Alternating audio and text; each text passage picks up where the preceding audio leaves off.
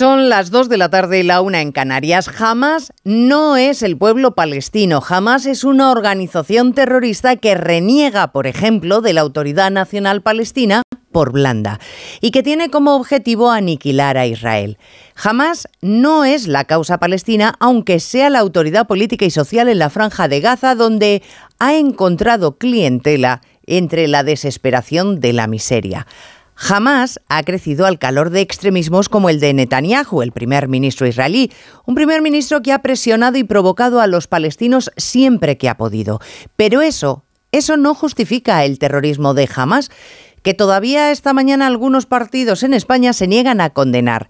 No sabemos qué parte de que jamás no defiende ni los derechos humanos, ni el progreso de la mujer, ni la democracia, no han entendido esas formaciones o esos políticos españoles. En Europa, lo tienen clarísimo.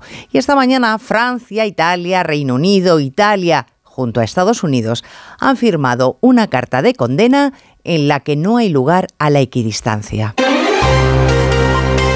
Onda Cero. Noticias Mediodía. Elena Gijón. Buenas tardes. El primer ministro israelí Benjamín Netanyahu diseña junto a altos cargos del ejército y su gabinete la ofensiva sobre Gaza. De momento dice haber recuperado todas las poblaciones cercanas a la frontera con la franja. Allí han contabilizado 1.500 cadáveres de activistas palestinos. España prepara la repatriación de todos los que quieran regresar. Lo hará en vuelos especiales porque las aerolíneas han suspendido la actividad. Lo anunciaba el ministro de Exteriores en Antena 3. He hablado con la ministra de Defensa y estamos organizando y poniendo en marcha en este mismo momento una operación para enviar eh, un avión militar y más, si fueran necesarios, que pueda traer a esos españoles que se encontraban pues, por turismo, por trabajo, es decir, puntualmente. Ningún español que esté en ese caso se va a quedar ya más tiempo en Israel. El responsable de la diplomacia europea, Josep Borrell, invita a participar tanto al ministro de Exteriores israelí como a la Autoridad Nacional Palestina en la reunión que esta tarde tienen los ministros de Exteriores de la Unión. En paralelo, Estados Unidos, Francia, Italia, Alemania y el Reino Unido firman una carta en la que reconocen el derecho de Israel a defenderse. El presidente francés Macron condenaba duramente a Hamas. Hoy Israel sigue defendiéndose, todavía es víctima de ataques y apoyamos estas operaciones defensivas y condenamos con la mayor firmeza todos los actos terroristas que se han producido y siguen produciéndose. Condena que aquí en España han evitado partidos como Más País o Sumar. El partido de Yolanda Díaz, que esta tarde va a presentar la propuesta de sus juristas sobre la amnistía a los condenados del Prusés y que ahora suavizan diciendo que no están obligados a seguirla. La parte socialista reitera que lo que haga Yolanda Díaz no es asunto del PSOE, que la voz la tiene el presidente del gobierno. Y ya sabemos que Sánchez no para de hablar de generosidad cuando quiere decir amnistía, una realidad que indigna al presidente del Círculo de Empresarios, Manuel Pérez Salas. Conceder una amnistía como parte de una negociación para la investidura de un gobierno es comprar votos a cambio de impunidad y no tiene precedentes en ningún país democrático de nuestro entorno. Comprar votos a cambio de impunidad. Entre tanto, el gobierno ha iniciado una nueva campaña contra la oposición. Ahora consiste en responsabilizar al PP mm, si se producen gritos al presidente del gobierno en los actos de la fiesta del 12 de octubre. Improperios que, por otra parte, han soportado todos los presidentes de cualquier color desde que tenemos memoria. Portavoz del Gobierno Isabel Rodríguez. Respeto a todos los españoles, a todas las españolas. Respeto a la pluralidad parlamentaria, respeto a la Constitución, respeto al proceso de investidura y respeto también a la fiesta nacional. Hay más noticias de la actualidad de la mañana que vamos a repasar en titulares con María Hernández y Paloma de Prada. Gobierno canario suspende las clases mañana y el viernes por el episodio de intenso calor que se vive en las islas y que según la EMET durará hasta la semana que viene. Justifica la medida por responsabilidad después de las demandas de algunos centros y de varios desmayos de alumnos. El ex seleccionador de fútbol femenino Jorge Vilda niega haber coaccionado a Jenny Hermoso para que respaldara la versión de Rubiales. En su comparecencia como investigado en la Audiencia Nacional ha admitido haber hablado con el hermano de la jugadora pero sin haber recibido instrucciones. Hoy es el primero de los tres días de luto en Cádiz por el accidente que costó la vida a tres personas atropelladas por un autobús que circuló en dirección contraria e invadió la acera. Se investiga si el conductor pudo perder el control del vehículo al quedarse sin frenos. El FMI mantiene a España como la economía que más crecerá este año, aunque enfría la previsión y rebaja tres décimas la estimación para el año que viene. La institución sostiene que el tirón del turismo mantendrá el motor económico, pero avisa del posible estancamiento a medio plazo. El Gobierno solicita formalmente una sesión plenaria de las Cortes el 31 de octubre para que la princesa Leonor jure la Constitución coincidiendo con su mayor mayoría de edad. El Consejo de Ministros ha concedido a la heredera el collar de la Orden de Carlos III, máxima distinción honorífica. En el Día de la Salud Mental, la reina reclama más inversión eh, con garantía de un futuro justo y equitativo. Un barómetro de la Fundación Mutua Madrileña y Faz Juventud refleja que hay más jóvenes que han pensado en suicidarse alguna vez que los que no lo han pensado nunca. En cuanto al tiempo, empieza a aflojar el anticiclón que tantos días lleva acompañándonos. Eso sí, aún apenas veremos nubes y las temperaturas seguirán especialmente elevadas en Canarias. Cristina Rovirosa. Comienza el principio del fin de este eterno veranillo, pero la transición no será en absoluto belicosa. Las altas presiones se debilitan lentamente. Apenas iremos perdiendo un par de grados al día y eso en el interior peninsular, en Andalucía, Castilla-La Mancha, Madrid y Castilla y León. Con todo, llegaremos a 29 grados en Zamora o Valladolid, 30 en Burgos y en Toledo o 34 en Sevilla y Badajoz, mientras que en Canarias llegarán a 36 grados a la sombra. Apenas veremos algunas nubes bajas, más decorativas que otra cosa, en puntos del Cantábrico.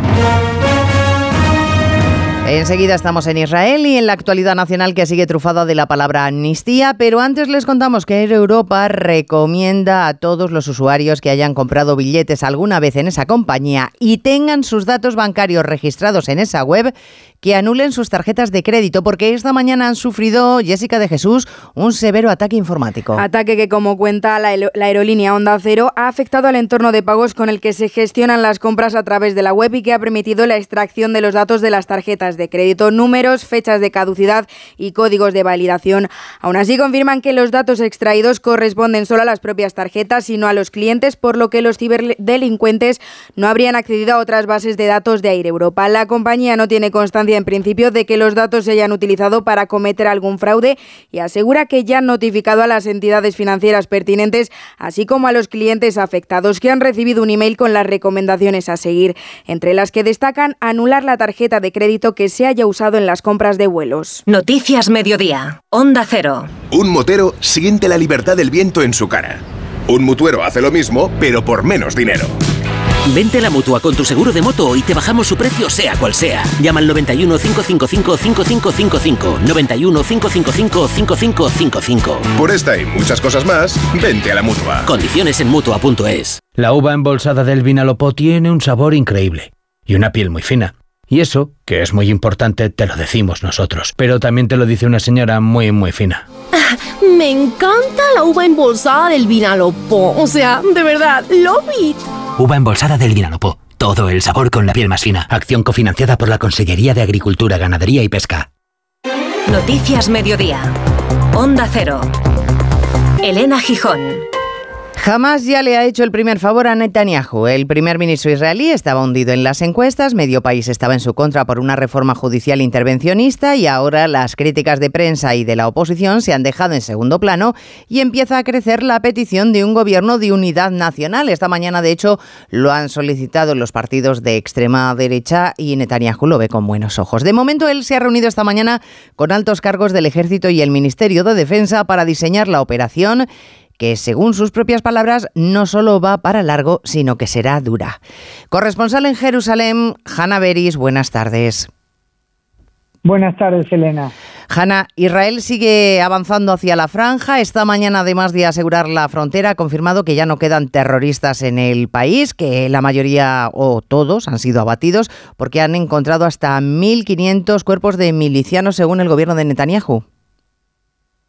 Así, se ha confirmado que han sido hallados cuerpos de 1.500 terroristas de Hamas, pero te diré que por un lado dicen el territorio está bajo control, sí, todas las comunidades de las Fuerzas de Defensa de Israel, pero no se puede descartar en forma categórica que haya algún terrorista escondido. Por supuesto que es una situación incomparable con la que se vivió estos últimos días, pero ahora te diré que cuando las fuerzas de rescate, ante todo del ejército, también fuerzas de rescate civil especializadas en la sepultura de los muertos entran casa por casa en cada kibutz aledaño a la frontera y sacan en medio de ese horror a los cuerpos de civiles, mujeres y niños asesinados, al mismo tiempo lo hacen con alerta por la posibilidad que alguien salte súbitamente de un escondite, que sea un terrorista que se haya logrado ocultar y vuelva a atacar. Bueno, es una situación efectivamente desesperada provocada por los terroristas. A los ciudadanos de la franja de Gaza, los palestinos, se les recomendaba desde Israel huir por el paso de Rafah hacia Egipto, pero ese paso al final, Hanna, ahora mismo parece que ya está cerrado, ¿no?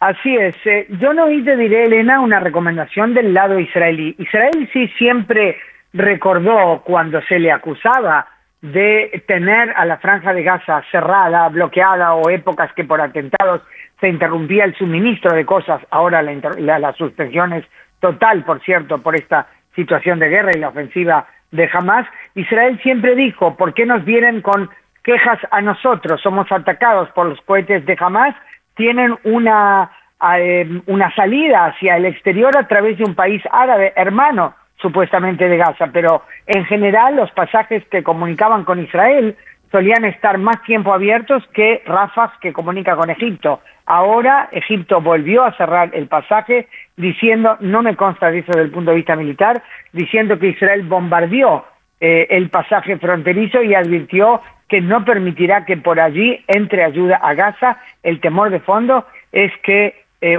huyan, que escapen a través de Rafah hacia Egipto jefes del brazo armado de Hamas.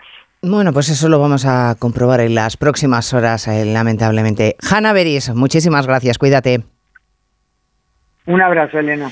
Y mientras tanto, nadie pierde de vista a Irán, por supuesto, que esta mañana ha hablado el líder supremo del país, se declara enemigo acérrimo de Israel. Frente a los que aseguran que son ellos los que han dado cobertura a Hamas, Ali Khamenei lo ha negado, pero casi casi que le da pena no haber estado detrás, según él, porque desde luego aplaudir aplaude el acto terrorista. Por supuesto defendemos Palestina, defendemos la lucha, besamos las manos de esos inteligentes y valientes jóvenes palestinos que planearon el ataque al régimen sionista. Estamos orgullosos de ellos. Orgullosos del terrorismo, pues ya ven, y que ahora se enfrentan a la respuesta de Israel. Esta mañana el ministro de Asuntos Exteriores, José Manuel Álvarez, admitía que la situación está empeorando, que hay españoles que se han quedado allí atrapados, pero que van a tener Asunción Salvador la oportunidad de salir en las próximas horas. Ante la suspensión hasta el domingo de los vuelos comerciales, que sí que operaban hasta ayer, Exteriores en colaboración con Defensa va a habilitar vuelos militares para que puedan salir esos españoles que se encontraban puntualmente en Israel por turismo o por trabajo y que no son residentes. De momento, el Gobierno no ofrece más detalles y pide prudencia. Isabel Rodríguez, portavoz.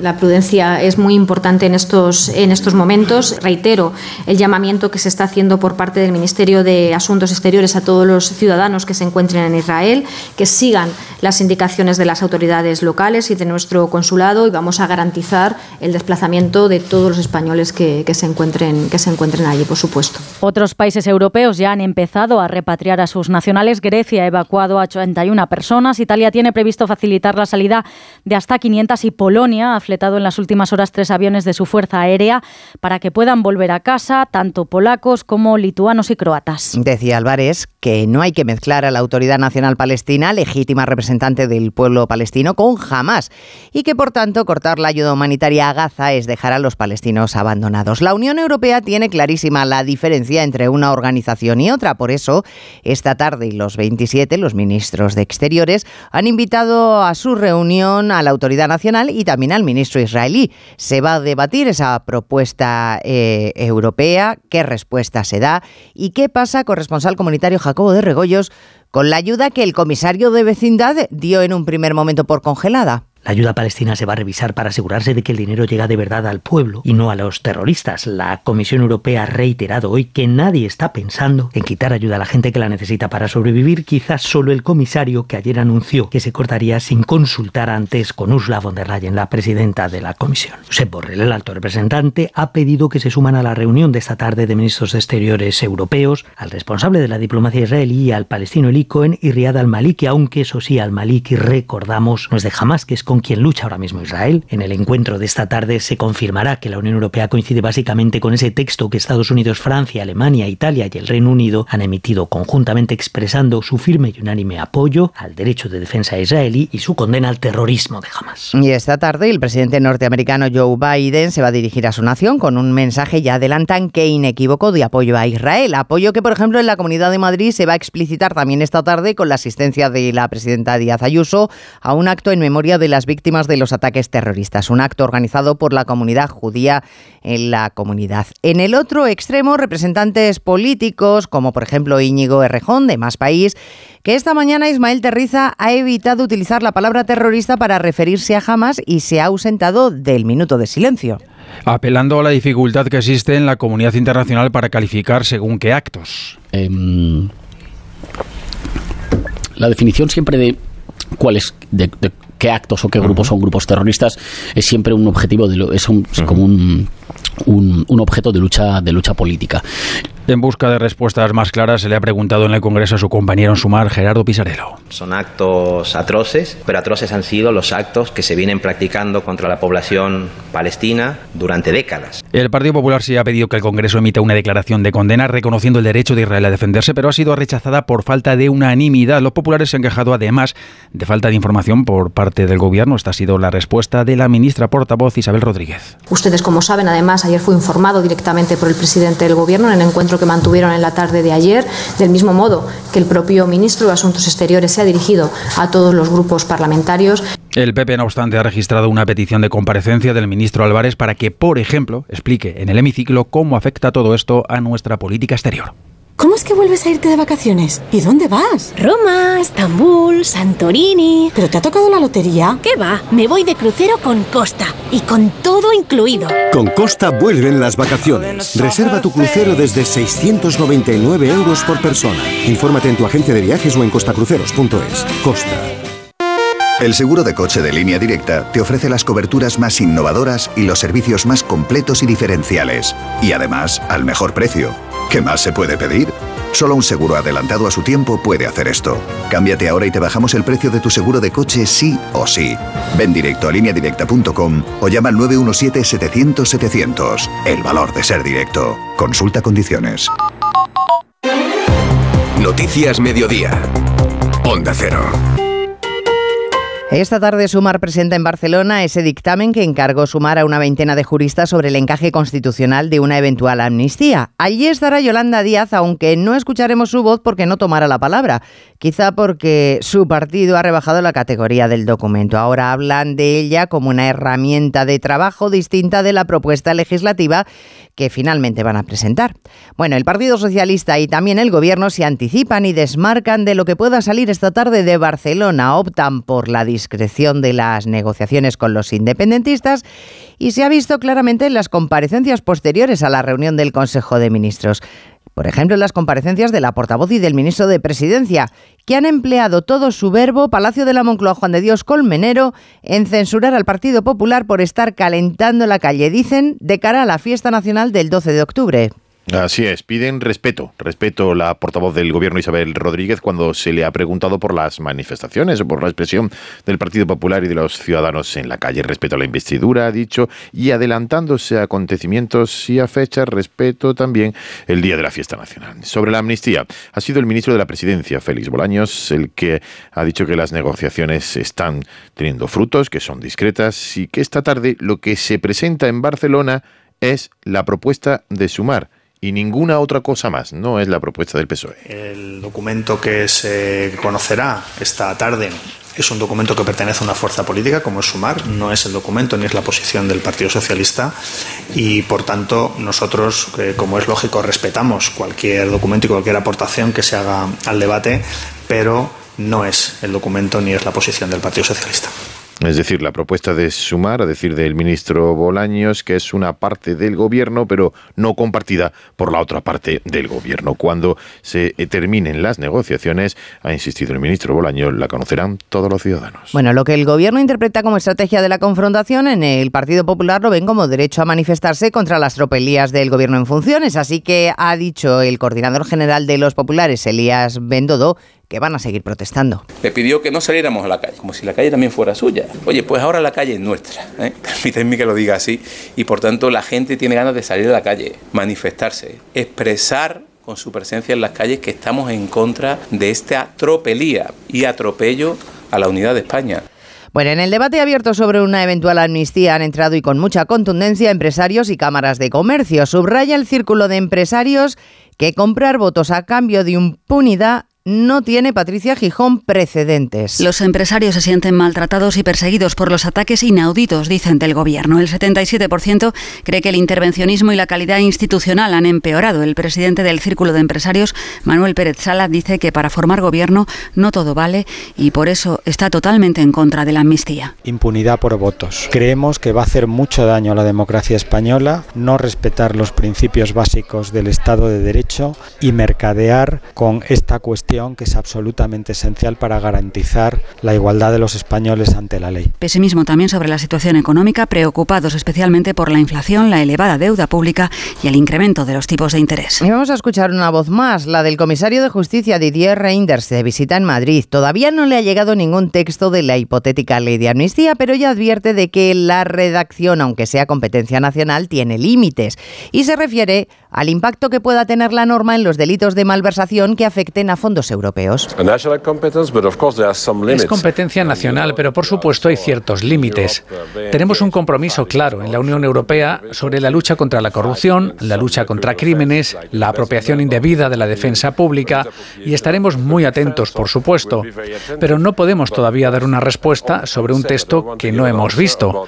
No hemos recibido ningún borrador sobre la amnistía. draft law about an amnesty. El Fondo Monetario Internacional enfría expectativas. En el caso de España, mantiene el crecimiento del 2,5% para este año, pero rebaja al 1,7% el del año que viene con repunte de la inflación. Pues a pesar de la inflación y la incertidumbre, resulta que según datos del Banco de España, Ignacio Rodríguez Burgos, la riqueza de las familias ha remontado en el segundo trimestre del año más de un 6%. Y lo hace porque las familias españolas consiguen rebajar el peso de sus deudas y a la vez incrementar sus activos con el aumento de los beneficios de las empresas en aquellos hogares con inversiones en acciones, según explica Carlos Volado, profesor de OBS. En la medida en que las empresas han tenido beneficios y que esos beneficios se han repartido a los hogares en forma de dividendos, aquellos que tengan participaciones en empresas han visto aumentar su riqueza por esa retribución mayor por parte de las compañías. El grueso de los activos financieros de los hogares se mantiene en depósitos, participaciones en el capital y fondos de inversión y de pensiones y triplica el PIB. Empresas y familias consiguen sortear en parte los efectos negativos de la inflación. La riqueza de las familias supera por segundo trimestre los 2 billones de euros. De abril a junio aumento un 6,1%. Noticias Mediodía. 29. Tus nuevas gafas graduadas de Sol Optical. Estrena gafas por solo 29 euros. Infórmate en soloptical.com. El seguro de hogar de línea directa ahora también se ocupa de todo lo importante en caso de que ocupen tu vivienda, para que siempre estés tranquilo cuando no estás en casa. Asistencia jurídica, gastos legales, rehabilitación de tu vivienda. Cámbiate y te bajamos el precio, sí o sí. Despreocúpate. Llama o ven directo a lineadirecta.com. El valor de ser directo. Descubre los diseños exclusivos y los productos innovadores de las tiendas porcelanosa. Piezas de gran formato, griferías con sistemas de ahorro, cocinas de inducción invisibles. La casa de tus sueños está en porcelanosa. Y ahora del 13 al 28 de octubre aprovecha los días porcelanosa con descuentos muy especiales. Porcelanosa. El Sevilla ya tiene nuevo entrenador. Diego Alonso ocupará el banquillo hispalense. Oscar Conde, buenas tardes. Buenas tardes, Elena. Tras la destitución de Mendilíbar, comenzó el Sevilla un casting en busca de técnicos. Sondeó nombres como los de Javi Gracia, Marcelo Gallardo, Marcelino, aunque los tres declinaron el interés sevillista. Finalmente, según ha podido saber Onda Cero, el elegido es el ex seleccionador de Uruguay, Diego Alonso, que ya está en Sevilla. Va a firmar en las próximas horas su contrato por dos temporadas. El director deportivo Víctor Horta es el gran valedor del técnico uruguayo que afrontará su primera aventura en un banquillo europeo, aunque es un viejo conocido de la liga, militó en Valencia, Atlético de Madrid, Racing y Málaga. Tendrá Diego Alonso varios días para preparar su debut tras el parón para las elecciones sábado 21 de octubre